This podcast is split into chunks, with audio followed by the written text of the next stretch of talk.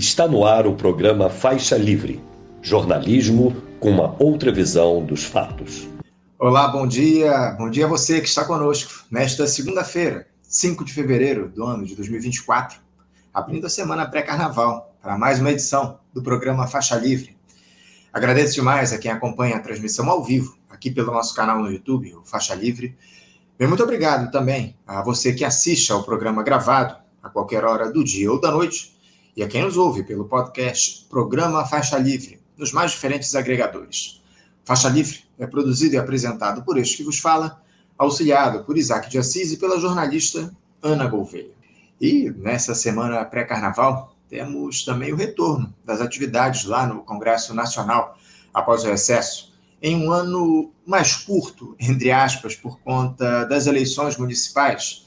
Foco dos deputados e senadores neste início de ano legislativo será regulamentar a reforma tributária que foi aprovada no fim de 2023. Além disso, pautas fundamentais para o país vão passar pelo parlamento, como a segunda parte da própria reforma tributária aí, essa sim, que taxa renda e patrimônio no nosso país, seguirão aí na fila para apreciação dos congressistas. E quem vai discutir o cenário da política nacional hoje aqui conosco será o professor titular do Departamento de Economia e Relações Internacionais e presidente do Instituto de Estudos Latino-Americanos, UIELA, na Universidade Federal de Santa Catarina, Nildo Ourix. Ele também vai comentar esses dados divulgados pelo IBGE e evidenciando que o Brasil tem mais estabelecimentos religiosos que escolas e unidades de saúde juntos. O que, que isso representa em um país como o nosso? Já já o Nildo vai nos dizer aqui no programa. Também, também vamos seguir repercutindo aí esse programa de reindustrialização que foi lançado pelo governo federal, o Nova Indústria Brasil. Hoje vamos saber como é que os trabalhadores avaliam os eixos de atuação estipulados pela gestão Lula, os efeitos que esse plano pode ter aí, pode ter nesse processo de reindustrialização do país. Para isso, eu vou receber presidente da Confederação Nacional dos Metalúrgicos, órgão ligado à Central Única dos Trabalhadores, a CUT, Loricardo de Oliveira.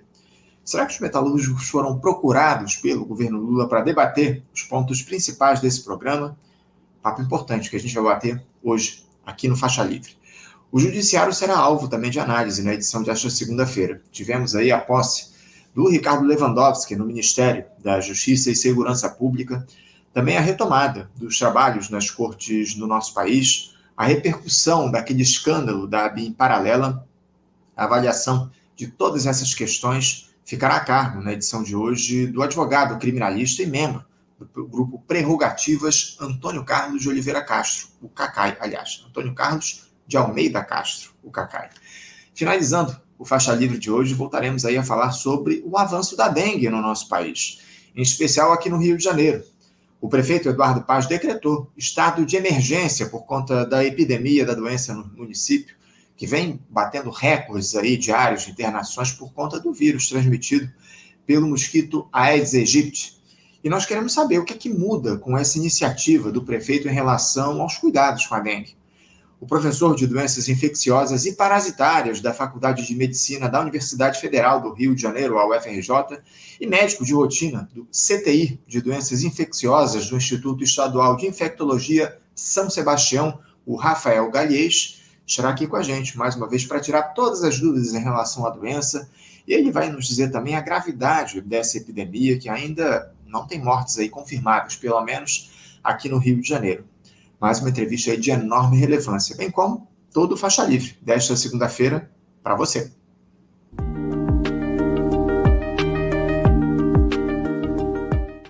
Bom, gente, abrindo aqui as nossas entrevistas nesta segunda-feira, eu saúdo o professor titular do Departamento de Economia e Relações Internacionais e presidente do Instituto de Estudos Latino-Americanos, UIELA, lá na Universidade Federal de Santa Catarina, professor Nildorix. Professor Nildorix, bom dia.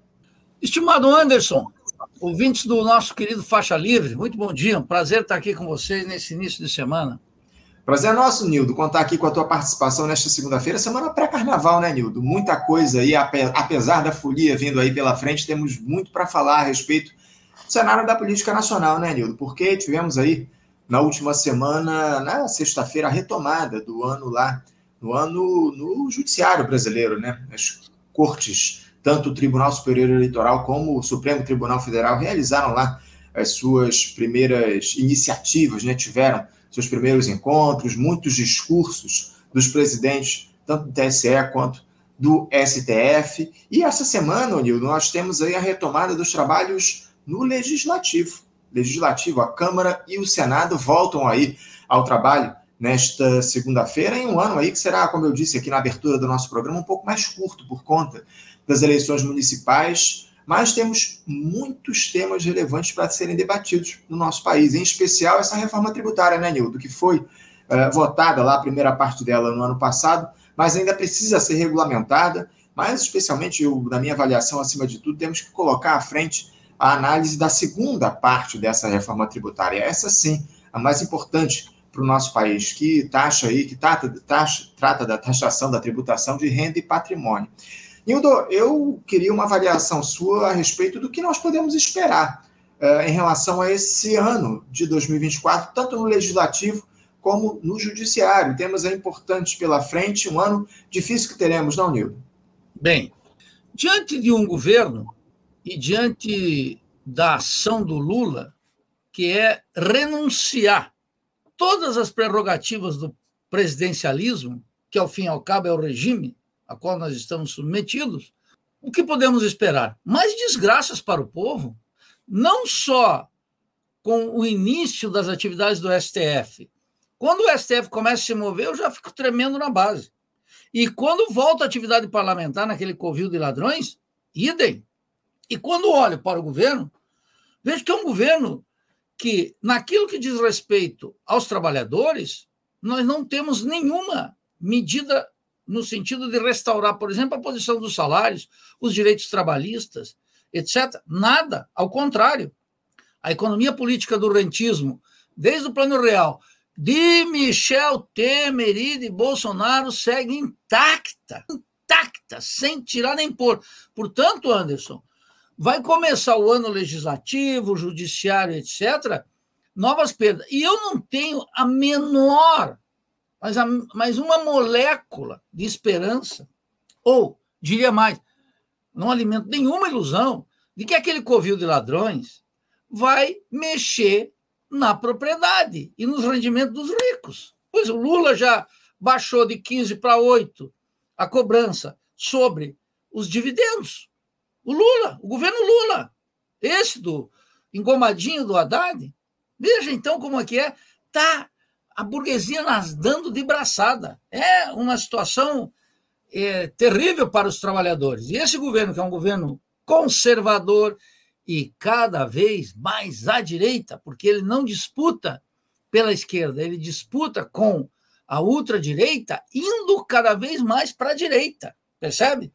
E, se transformando numa alternativa cada vez mais à direita para a ultradireita. Então, o jogo está de cartas marcadas, mas a vida não está decidida. Nildo, você diria que ao invés de um governo de conciliação, como muita gente diz, nós temos aí um governo de concessão ao andar de cima? Não, veja, esse pessoal esboçando uma conversinha supostamente inspirada. Que, que governo de conciliação? Isso é, eu digo, é uma impostura intelectual quem disser que é um governo de conciliação é um entreguismo completo, é um governo da classe dominante, é um governo conservador, como nós da Revolução Brasileira dizíamos já o ano passado, antes das eleições, durante as eleições, e está se confirmando, lamentavelmente. Um governo de conciliação significa claramente, na tradição de todos os países, especialmente a nossa, meus caros amigos do Faixa Livre, os trabalhadores num ativismo político convocado pelo presidente, vamos colocar aqui na experiência brasileira, quem foi, digamos assim, aquele sujeito que mais conciliou no Brasil? O Getúlio Vargas. Getúlio Vargas foi um governo de conciliação de classe. Por quê? Ele avançava nas instituições burguesas, quais delas? Bom, o direito à propriedade, mas a previdência social, a carteira do trabalho, os direitos trabalhistas, educação, CNPq, as estatais todas, concedia, portanto, para a burguesia, fortalecia o Estado burguês, mas, ao mesmo tempo, ativava, através do PTB e das organizações populares, um ativismo político gigantesco. Então, no frigir dos ovos, fazia-se a conciliação. O trabalho ia para as cabeças, avançava violentamente E o, o, o Getúlio coordenava os interesses de tal forma que dá uma estabilidade capitalista com a chapa quente. O Lula é o contrário, é a desmobilização permanente dos trabalhadores e não só dele. A central única dos trabalhadores, os chamados movimentos populares, todos prisioneiros do lulismo, vendendo as ilusões do lulismo e desmobilizando o povo. Hoje saiu uma notícia aqui que eu recebi do Gustavo Gindre, lá, aí do Rio de Janeiro. Ele dizia o quê? Olha, a participação dos salários no produto é uma das mais baixas da história. Desandou com Dilma de 2014, com ajuste de Levi, e não se recuperou mais. Talvez esteja agora, segundo o PNAD, em 32% do PIB, a participação dos salários e lucros no PIB, que é uma das medidas. Percebe? Não adianta vir com essa conversa, vir com essa conversa de a, carteira assinada, o salário médio, etc. Ontem eu ouvi, Anderson, até a uma e meia da manhã, o, o Aloysio Mercadante, do, do BNDES, no, no Roda, não, no Faixa Livre, acho que é aquele programa da Bandeirantes. Sim, eu sei, é o programa da Bandeirantes, fugiu o nome agora. Canal Livre, Canal Livre. Isso. E eu vi ele explicando, mas é, então, é assim, aquele jovencito excitado com o banco, com as possibilidades, exibindo a impotência completa. Quem observa os números da economia, 2 bilhões, 3 bilhões, 4 bilhões, isso é nada. Os contratos que o BNDES fez, a, a, a, liberação de recursos, os programas não tocam no essencial da dependência, das estruturas de subdesenvolvimento que reproduzem de maneira ampliada a desigualdade social. A desigualdade social é como aparece o principal problema nosso. O principal problema nosso não é a miséria, a miséria é consequência do principal problema, que é a dependência, o subdesenvolvimento que desde 94 se aprofunda com governos de direita, como de Temer e de Bolsonaro, ou com governos do liberalismo de esquerda, de Lula e Dilma, e agora de Lula de novo. Só que agora está mais impotente, agora o Lula está exibindo mais a sua vulgaridade, o seu despreparo para a hora brasileira. Então, meu caro, eu não tenho nenhuma ilusão que reforma tributária, essa chamada agenda do governo, ela é uma derivação total da economia política do rentismo. Os trabalhadores não podem esperar absolutamente nada disso. O Nildo, aproveitando que você citou o BNDES e citou também o cenário de dependência nacional, eu queria te questionar a respeito do seguinte: como é que você vê aí a participação do BNDES, mais acima de tudo, esse lançamento do Nova Indústria Brasil? A gente sempre diz, disse aqui no programa ao longo desses últimos anos que havia uma necessidade de reindustrialização do nosso país, de se fomentar o trabalho no chão de fábrica, enfim, parece que o governo Lula toma algumas iniciativas nesse sentido. Te, te dá alguma esperança esse programa aí que foi lançado é, duas semanas atrás pelo governo Lula? É uma farsa completa. É uma farsa completa, da primeira palavra à última. Eu li os documentos. O Anderson, quero confessar aqui só para você e para os amigos do, do Faixa. Ao contrário dos lulistas e dos petistas, eu escuto Lula e o petismo. Eu escuto, analiso os documentos, vejo as entrevistas. Ao contrário, o lulista e o petista têm uma relação religiosa com o Lula. Eu não tenho, que sou ateu.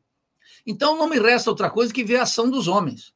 Ver como é que atua o presidente da República, ouvir as entrevistas, ler os documentos do BNDES, está tudo na página do banco, ver os programas, ver onde é que eles estão querendo atacar, ver, sobretudo, o volume de recursos. O Luiz Mercadante disse claramente no lançamento da nova indústria: não haverá recursos do Tesouro. Ora, nós sabemos que o centro da economia política do Lula é o déficit zero. Déficit zero. Nós sabemos que o centro da economia política do Lula é o teto de gastos. Nós sabemos que o centro da economia política do Lula é seguir cada linha daquilo que foi estabelecido em 94, se aprofundou com a Dilma em 2016, avançou com o Temer com a ponte para o futuro e cujo epílogo foi dado pelo Paulo Guedes nos, nos quatro anos do governo do proto-fascista Bolsonaro. É a mesma economia política. Nós podemos ver, eu dei o dado aqui da participação dos salários no produto que é mais baixo. Nós estamos muito abaixo do México, muito abaixo da Costa Rica, muito abaixo de vários países latino-americanos. De tal maneira que, quando eu fui analisar isso, os recursos são os do BNDES. Os recursos do BNDES são desse tamanho, diante das necessidades do país e, sobretudo, diante da concorrência mundial. Como enfrentar a China com o BNDES? Isso é uma brincadeira de criança. E o Aloysio Mercadante, é, é, é bom que ele esteja lá, porque ele é um, é, é, um entusiasta daquilo. E quando ele exibe todas as virtudes do BNDES, nas atuais condições, ele mostra a absoluta incapacidade do banco. Absoluta. E o Lula e o Haddad não tomam nenhuma medida, e ele foi enfático ontem, eu apoio tudo que o Haddad faz. Ou seja, ele sacrifica o banco. Essa é a questão essencial. Então, quando eu observei aquelas seis áreas, e sobretudo o seguinte, quem é que vai bancar isso? Ora, a industrialização brasileira e latino-americana ela foi feita com forte, um forte investimento estatal, a participação de uma burguesia supostamente nacional e setores nacionais mesmo, e o capital estrangeiro. Agora é o contrário. Agora é participação do Estado com rapina das multinacionais. Está aí o Lula e o Aloysio Mercadante e o Haddad falando da beleza dos carros elétricos que estão chegando da China, percebe? Supostamente para dar empregos com carteira assinada com níveis salariais muito rebaixados, que o exército industrial é gigantesco, cada vez maior, e não tem a ver com essa conversa mole de neoliberalismo ou de Bolsonaro. Isso é parte do problema, tem a ver com as condições da economia mundial e o raquetismo político do Lula, do petismo, de enfrentar essa hora que o Brasil precisa de alguém com visão global, com de estadista, capaz de convocar as forças que perdem, sobretudo os trabalhadores, para uma luta titânica, uma luta extraordinária contra é, os poderes dominantes. É isso que precisa. E não vai ter. Porque o Lula é precisamente o aprofundamento da dependência e do subdesenvolvimento.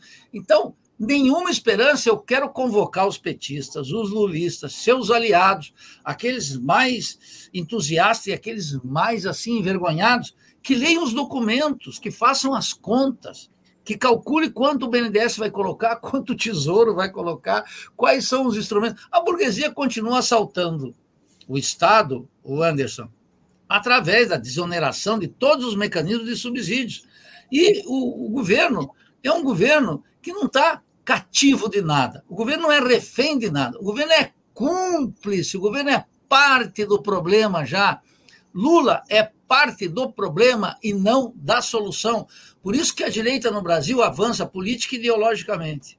É, você falou aí do Nova Indústria Brasil, parece que o BNDES vai colocar 250 bilhões de reais nos, até 2026, aí, pelos primeiros números que foram indicados aí pela gestão Lula, teremos investimento na casa dos 300 bilhões de reais até o fim do mandato do presidente Lula, 250 bilhões que serão investidos aí. Anderson, Anderson, me permita, parece, parece, e eles colocam tudo assim, 200 bilhões. Aí tu faz a conta, divide assim por 4, dá 50 bi.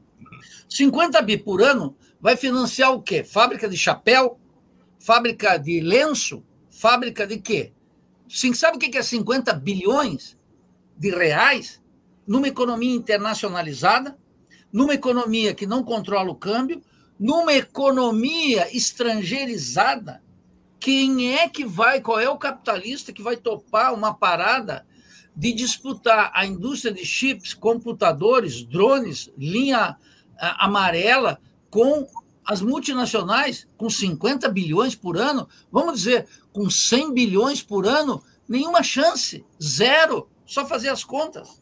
A gente vai, inclusive, discutir daqui a pouquinho com os metalúrgicos a respeito do que, é que eles acharam em relação ao Nova Indústria Brasil. Amanhã a gente deve receber o pessoal do BNDES aqui para falar conosco, o pessoal da Associação de Funcionários, para discutir. Vamos aprofundar muito a discussão a respeito desse plano. Agora, Onildo, eu quero sair um pouquinho do papo é, focado no presidente Lula para voltar ao tema inicial aqui da nossa entrevista, porque no, na reabertura aí dos trabalhos lá no Judiciário, o presidente do Supremo Tribunal Federal, o Luiz Roberto Barroso, ele reafirmou algo que já vem sendo dito aí há muito tempo pelo, pela pelas cortes aqui no nosso país, pelos membros das altas cortes no país, dizendo que as instituições funcionam na mais plena normalidade. Nildo, normalidade para quem, na tua avaliação? Qual seria essa plena normalidade caso tivéssemos aí uma democracia de fato no nosso país? Luiz Roberto Barroso é um ministro alegre, né? Ele vê o mundo cor-de-rosa. E claro que está na mais absoluta normalidade. Para as classes dominantes no Brasil, do ponto de vista dos interesses da classe dominante, suas distintas frações, os latifundiários, os banqueiros, o capital comercial, o capital industrial, as multinacionais, a embaixada de Washington, está uma maravilha. A República Burguesa não goza de popularidade junto ao povo. O povo tem uma desconfiança dos tribunais, o povo tem uma desconfiança dos partidos políticos absurda, o povo tem uma desconfiança do judiciário, e eu diria, uma saudável desconfiança. Ele não acredita nisso, embora nas eleições vote. O voto hoje tem uma característica no Brasil que é defensiva, não é uma proposta, não é algo mobilizador. O povo se defende com o voto diante de circunstâncias sempre muito adversas. Então, o ministro Barroso, ele expressa como ninguém essa consciência rosa alegre da burguesia. Ele não percebe que diante do povo a República Burguesa está completamente apodrecida e que o 8 de janeiro pode ter sido apenas um ensaio da direita contra as instituições burguesas para que elas funcionem na plenitude em favor das suas concepções econômicas, políticas, éticas, morais, etc. É isso que, ele, que o ministro não entende. Agora, o ministro confortavelmente instalado naquela corte que dá garantias quase de vida eterna para ele e vida garantida para seus filhos e netos, né? Essa, esse sujeito é incapaz de ver a dor do povo. O povo não acredita no STF. O povo não acredita no Congresso Nacional e com saudável desconfiança. E é claro que esses poderes estão todos unificados agora contra a suposta ascensão do neofascismo, da direita.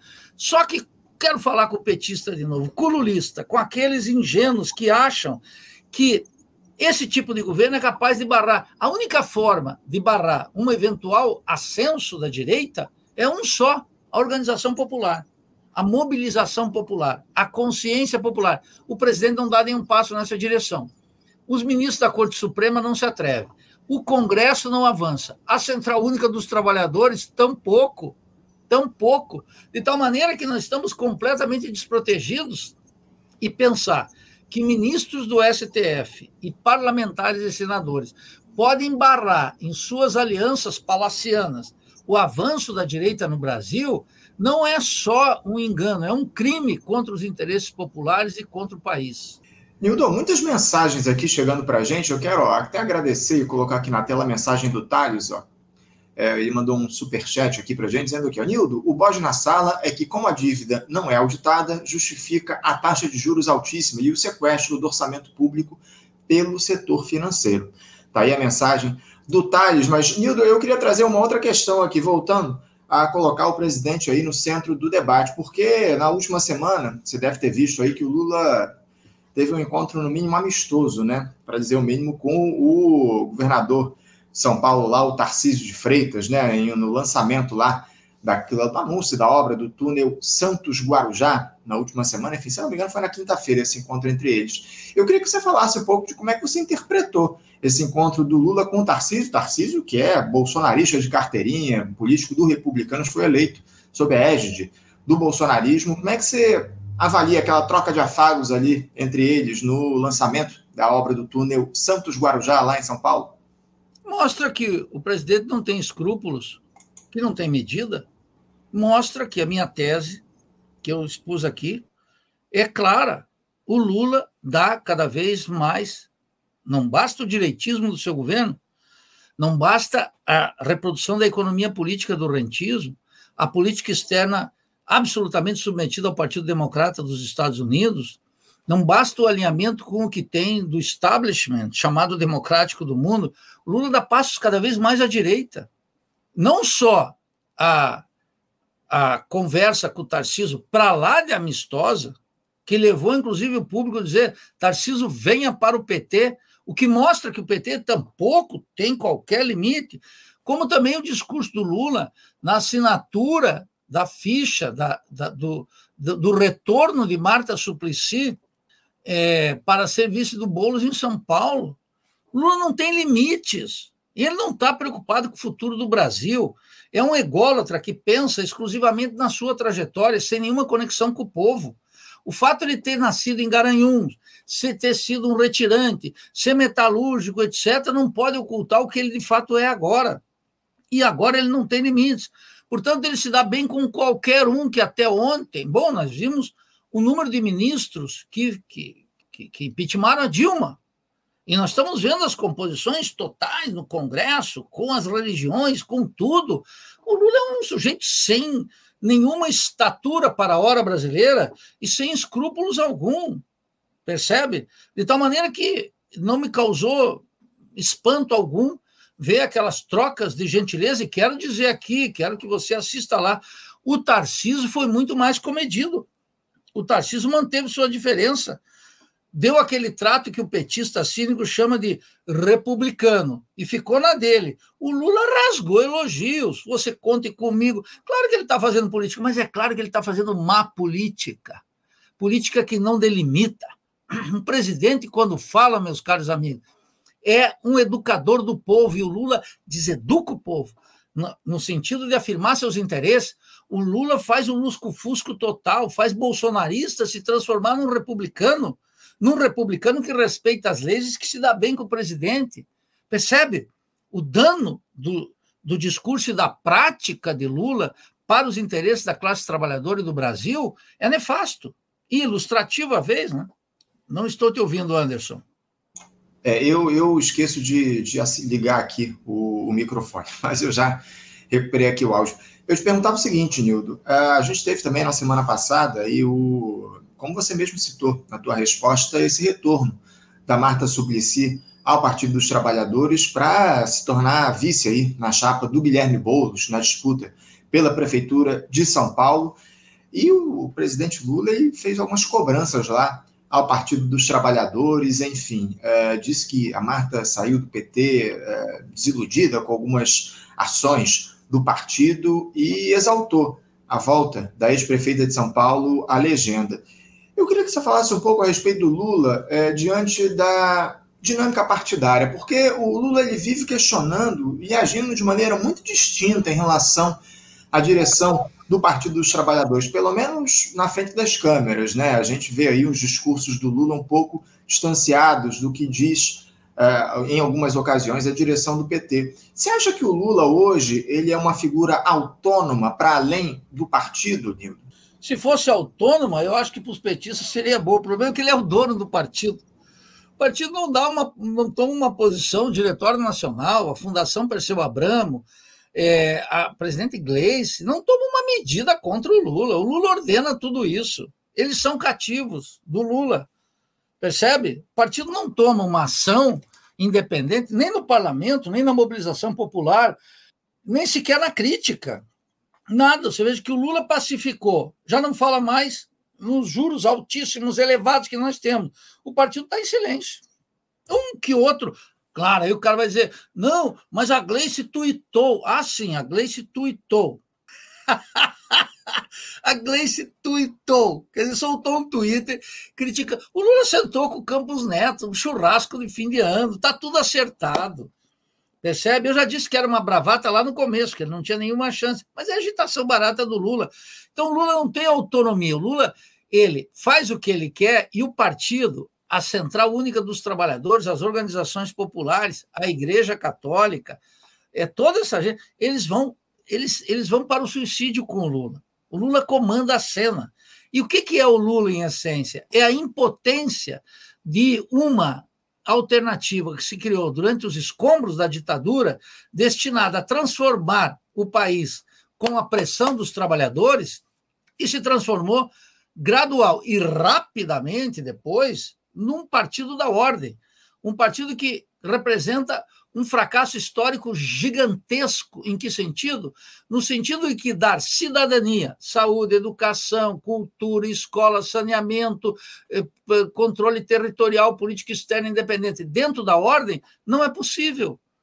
o, o, o, fracasso é estrondoso, desde a destituição da Dilma até a nova reeleição de Lula. É um fracasso rotundo.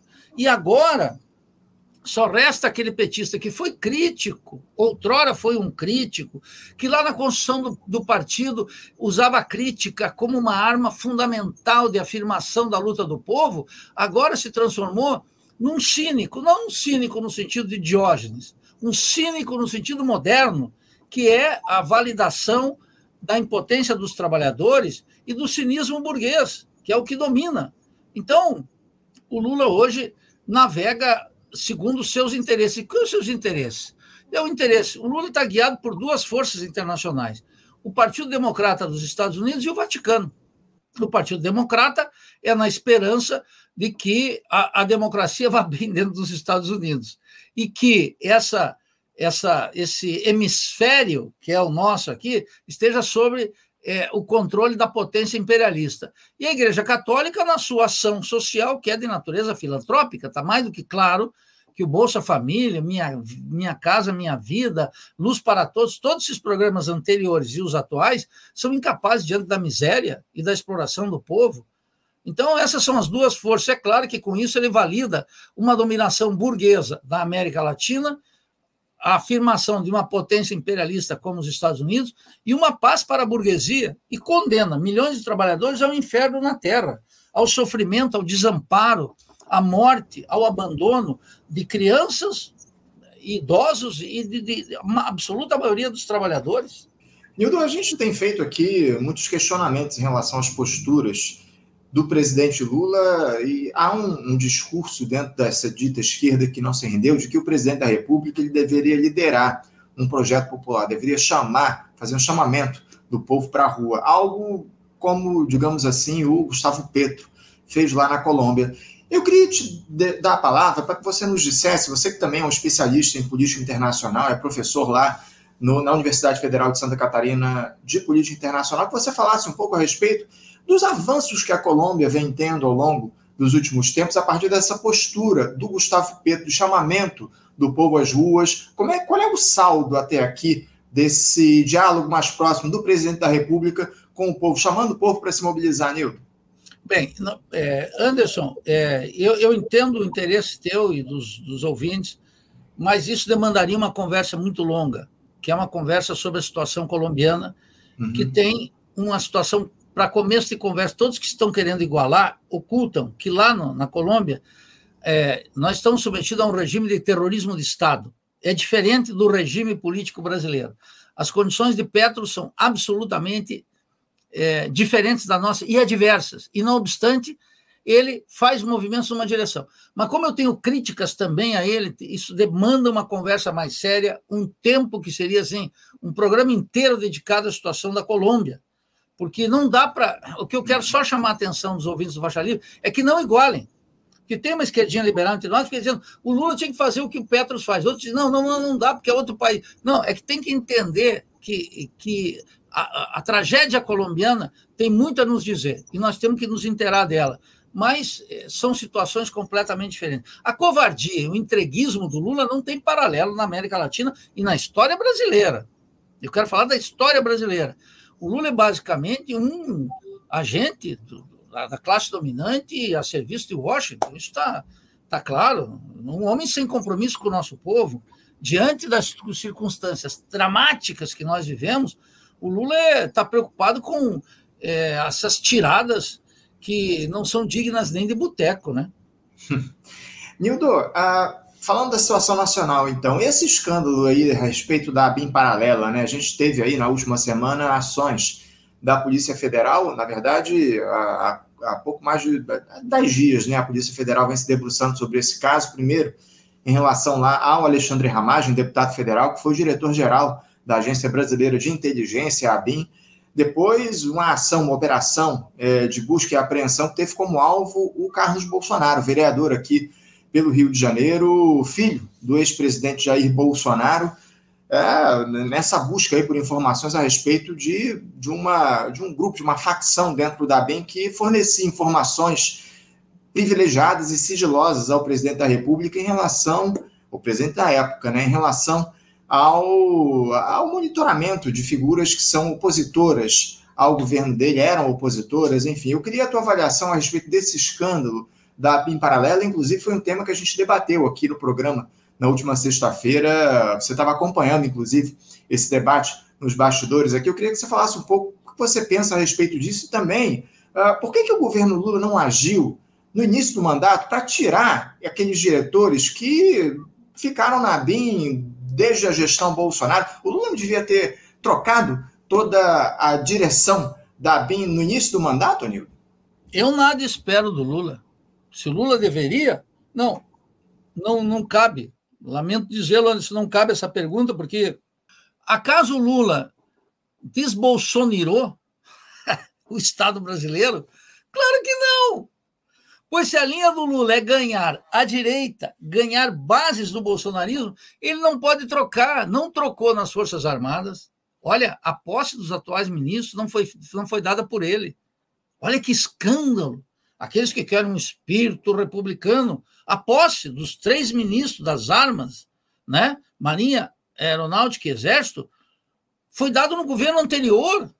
Depois veio o 8 de janeiro, podia ter limpado. Eu disse aqui, Anderson, Lula está com a faca e o queijo na mão e não vai fazer. Eu disse lá no dia 16 de janeiro e não fez. Agora vem essa história da BIM paralela. A BIM, no debate que vocês fizeram aqui, sobretudo aquela professora, né? Estava o, o, Gemarque e o, e, o, e, o, e o Cid Benjamin, mas a professora deixou claro a trajetória. Ela tem ilusões petistas também, que eu já vi aquele negócio, ele está muito claro. Mas ela deu um, um histórico da, da do que, que é o Estado. Não me preocupa a BIM paralela, me preocupa a BIM. Já começa por aí. Mas o Lula entrou e não. Imagina o que foi a Alemanha, teve que desnazificar a Alemanha. E fizeram um certo esforço, depois os Estados Unidos mandou parar e compôs com todos os ex-nazistas, da ciência às artes, aos militares, aos políticos. No Brasil, a mesma coisa nós estamos cada vez mais dando espaço, sofrendo as ações do governo, e o governo está dando cada vez mais espaço à direita, cada vez mais, cada vez mais. Essa é a grande questão. O Lula dá passos à direita cada dia. E uma das coisas é por que, que ele se defronta. Teve que tirar agora o segundo, né? Demitiu da BIM um. A questão não é que tirou um, é quantos permaneceram. Fica todo o corpo lá. Ele não toca nisso porque ele supõe que pode ganhar os generais, os almirantes, que ele pode ganhar os arapongas, os agentes secretos, a Polícia Federal. E esses são órgãos de Estado que estão, como disse o nosso querido velho Marx, o Estado é o Comitê de Negócios da Burguesia. Aqueles que querem disputar política por dentro do Estado se defrontam com essas misérias lulistas, que não é nada mais, nada menos do que expressão dos interesses permanentes da burguesia, dos negócios, da corrupção, da espionagem e do terrorismo de Estado incubado, que pode assumir formas agressivas ou mais moderadas, de acordo com o protesto popular, diante dos nossos olhos. Então, mais um capítulo, não da impotência lulista, da opção lulista. Isso que é o grave. Nildo, você vê espaço num cenário como esse que a gente tem no momento para a construção de um novo setor de inteligência no Estado brasileiro, porque muito se falou a respeito nesses últimos dias de se promover uma reforma absoluta na inteligência no Estado brasileiro. Você vê espaço para que isso aconteça, dada a, a correlação de forças? Quem falou isso? Não, a própria professora Priscila disse isso aqui na última ah, semana. Mas é, com todo respeito à Priscila e aos professores universitários, isso é um assunto que espaço sempre vai haver. Não existe, como ensinou o mestre Lênin, não há situações sem saída. Sempre haverá uma saída. Ela pode não ser aquela adequada, aquela que está no nosso sonho, mas isso não interessa. A política é o conflito permanente, é no conflito que a gente se define, é no conflito que as classes trabalhadoras, os subalternos, acumulam força. É no conflito, é na perda, é na agressão, é na pancada. É aí que, que as classes trabalhadoras descobrem que têm força própria, e espero que a gente vá tratar isso, e não deposite suas esperanças nos deuses, nas igrejas. Percebe? Então, esse é o assunto. Então, o espaço está aí, mas não só o espaço há uma necessidade E a grande questão é que, diante da necessidade que milhões estão vendo, o governo atua no sentido contrário. Ele não quer uma limpeza das Forças Armadas. Se quisesse, ele teria apresentado uma nova doutrina militar. Mas ele não quer. Ele não quer romper com a dominação dos Estados Unidos nas forças, na doutrina, na formação dos militares. Ele dá continuidade à economia política do rentismo. Ele não mexe na política externa, ele não mexe nos poderes internos. Ele não mexe na legislação trabalhista, ele não rearticula a previdência social, ele não turbina o BNDES, ele não faz, não tem um programa de ciência e tecnologia. As universidades estão jogando as traças, sobram vagas, milhares de vagas. A minha universidade tem 6 mil vagas sobrando. Percebe? A, a política de inclusão chegou à exaustão, fracassou não resolve mais. A caridade católica etc., não resolve mais. Então, nós estamos vivendo uma lógica de situações extremas. E o Lula, nesse sentido, é um estorvo. Ele é um estorvo concreto. Então, o, o, o, petista ingênuo, ilusório, ou mesmo aquele que não é, mas na esperança, no bom mocismo, vê que cada vez que se aparece uma crise como essa, o Lula ele diz assim: perde a oportunidade. Não, o Lula sabota claramente, ele não quer isso, não faz parte do seu projeto. Seu projeto é deslocar amplos setores da direita para a sua composição, que já é de um governo conservador. Eis a natureza do nosso problema. Nildo, eu queria trazer aqui a discussão agora, o, o, tema até que eu chamei no, no cartaz de anúncio da tua entrevista, né? Porque tivemos aí, na última semana, dados divulgados pelo, pelo censo e que mostram, o censo do IBGE, né, o Instituto Brasileiro de Geografia e Estatística, pesquisa realizada pelo IBGE, mostram que no Brasil nós temos mais estabelecimentos religiosos do que o total somado de instituições de ensino e de saúde, hospitais e escolas. Uh, pra, pelos dados do IBGE, nós temos aí 579.700 579 estabelecimentos religiosos, 579.700 estabelecimentos religiosos, enquanto é, escolas, estabelecimentos de ensino, nós temos 264.400 aproximadamente, e no caso dos estabelecimentos de saúde, são 247.500. É, são 286 igrejas para cada 100 mil habitantes 130 hospitais, para, aliás, 130 escolas para cada 100 mil habitantes e 122, 122 estabelecimentos de saúde para 100 mil habitantes. Nildo, eu queria uma avaliação sua a respeito disso, uh, desse dado divulgado pelo IBGE, de que temos mais igrejas que escolas e hospitais somados. O que é que isso representa em um país como o Brasil, Nildo? Aqui, em qualquer lugar, representaria uma imensa catástrofe, né? Mas é, eles fazem parte do mesmo fenômeno. Essa que é a questão que eu quero chamar a atenção aqui e agradeço que você tenha pautado o assunto. Não só porque sou ateu, não, porque é de interesse de todos, daqueles que creem nos deuses e aqueles como eu que não acreditam neles e têm grande desconfiança dos deuses. Mas o que está acontecendo aqui é parte do mesmo fenômeno. Ah, eu pertenço a uma tradição que é a tradição marxista. E o o Ludwig Feuerbach, que foi um filósofo anterior a Marx, mencionou claramente que a religião é uma patologia psíquica. E o Marx foi aquele que estabeleceu que é, o homem faz a religião, não é a religião que faz o homem, percebe? Então, os homens, premidos pelo desespero, pelo abandono, pela doença, pela violência, incapazes de se auto-organizarem para sair desse vale de lágrimas, quando eles estão completamente oprimidos, o Marx disse, né, numa introdução à crítica à filosofia do direito de Hegel, que a religião é o ópio do povo e é o grito do desesperado, dialeticamente. Tem uma certa tradição católica, pretensamente de esquerda, que crê que com isso nós devemos, como eles gostam de dizer cinicamente, dialogar com a religião. Só vão afundar no fenômeno religioso. Como é que superamos o impasse religioso? Saindo dele abandonando a religião. Agora veja, cada um aqui pode ter a sua opção religiosa, eu tenho imenso respeito por isso. Eu tenho amigos, parentes que são com os quais eu me dou maravilhosamente bem. No terreno da política, isso é diferente. A religião é alienação por natureza, ela nasce. A crítica da religião é a premissa de toda crítica. E o fenômeno religioso não é só aquele que frequenta igrejas, sejam afro, sejam pentecostais, sejam eh, evangélicas, católicas, etc. Essa loucura completa, essa evangelização do mundo, essa religiosidade alienante que domina o brasileiro, em que, no fundo, oprimido, ele coloca a salvação sua, dos seus, do país, nas mãos de algo imaginário, de algo que o oprime e que faz com que ele conviva com essa miséria em nome de uma redenção depois da morte. Bom, é uma alienação completa. Então, claro que diante da degradação da escola e da degradação da saúde que vem de longo tempo, só resta para ele, diante da impotência dos governos, clamar aos deuses. Mas os deuses nos abandonaram.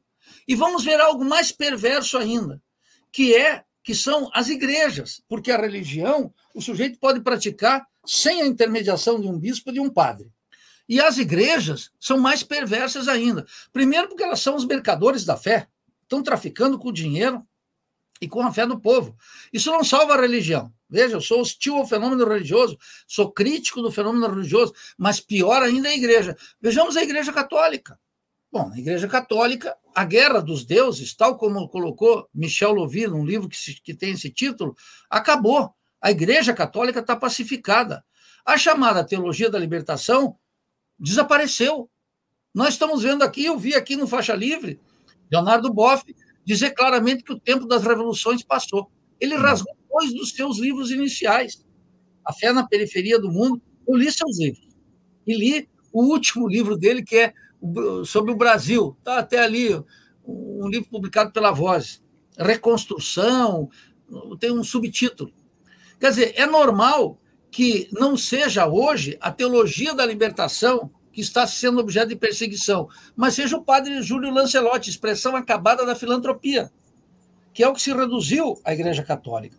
Então, uma vez pacificado no Vaticano, e olha que está pacificado não só com João Paulo II e Ratzinger, expressão máxima do, do conservadorismo e da congregação da fé. Não, está pacificado com Bergoglio, Está tudo pacificado. E está pacificado na forma do quê? Na filantropia.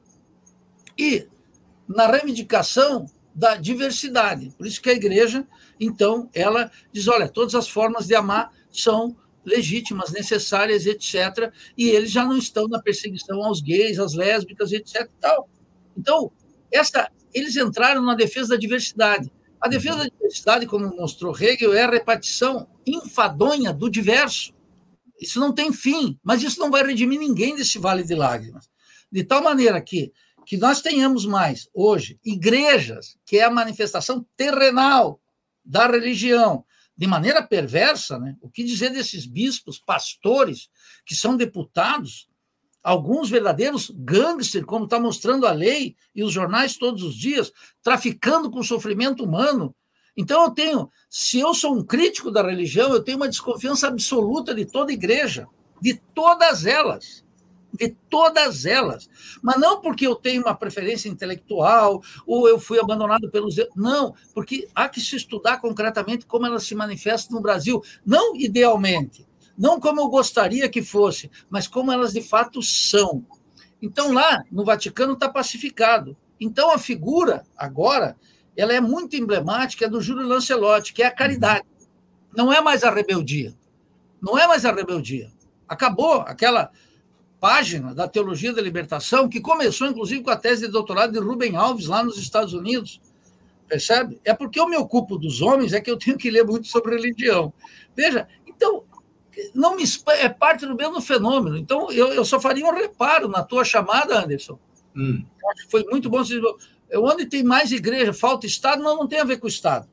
O serviço de educação e saúde no Brasil sempre foi muito ruim. Está falando um professor universitário. Sempre foi muito ruim. Muito. Saúde e educação. E está cada vez pior, mas não está cada vez pior depois do Michel Temer, do Bolsonaro. Está cada vez pior em relação às necessidades do nosso povo. E por que, que as necessidades são maiores? Porque a degradação do mundo do trabalho, a superexploração da força de trabalho se ampliou de tal forma que as demandas por saúde e educação são gigantescas. E nenhum desses governos são capazes de dar resposta. Como não dão resposta no mundo dos homens, resta e uma esquerda que renunciou à revolução, à luta social, à luta socialista e à luta por outro mundo aqui e agora, não resta outra coisa para os milhões se agarrarem aos deuses. Mas os deuses eu aprendi num livro que eu recomendo a todo Leandro Conde. Os deuses são figuras despóticas. Eu prefiro sempre os seres humanos, porque os seres humanos não são perfeitos. Imagine um sujeito perfeito, acima de tudo, que não erra, infalível, etc. Melhor os seres humanos. Os seres humanos erram e podem melhorar. Essa é uma virtude que está negada aos deuses e nós humanos podemos melhorar. Essa é a grande virtude. O resto é ficar discutindo de onde viemos, viemos e para onde vamos. Isso são perguntas idiotas que paralisam e nos tiram do real. Então é grave a situação. Agora, concluo com algo, Anderson. Você, o, o fenômeno religioso, não importa se é Silas Malafaia, Silas Malafaia ou Frei Beto, é o mesmo. Não importa se é Bolsonaro ou Lula ou Flávio Dino. Olha, o, o Lula e o Dino, como eles invocam Deus. A proteção divina é uma coisa espantosa. Estão disputando super a direita.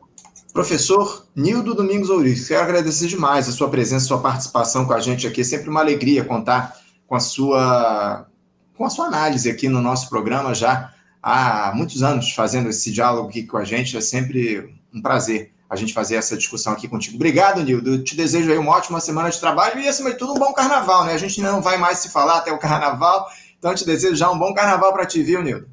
Estimado Anderson, ouvintes do, do Faixa Livre, também desejo a todos vocês uma semana extraordinária, com muito pensamento crítico, antenado para os problemas do mundo. Um prazer participar do Faixa Livre. Isso que o Anderson diz aqui, que eu, que eu contribuo há muitos anos, é só uma forma dele querer denunciar a minha idade.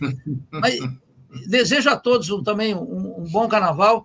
É, nem, nem, todos terão o carnaval carioca, que o Anderson vai desfrutar com meus amigos, e nem que Joaçaba, que também tem um grande carnaval, mas é, desejo a todos uma, uma boa semana, um grande abraço e até breve. Obrigado, Nildo. Um abraço forte para você também, tudo de bom. Até a próxima.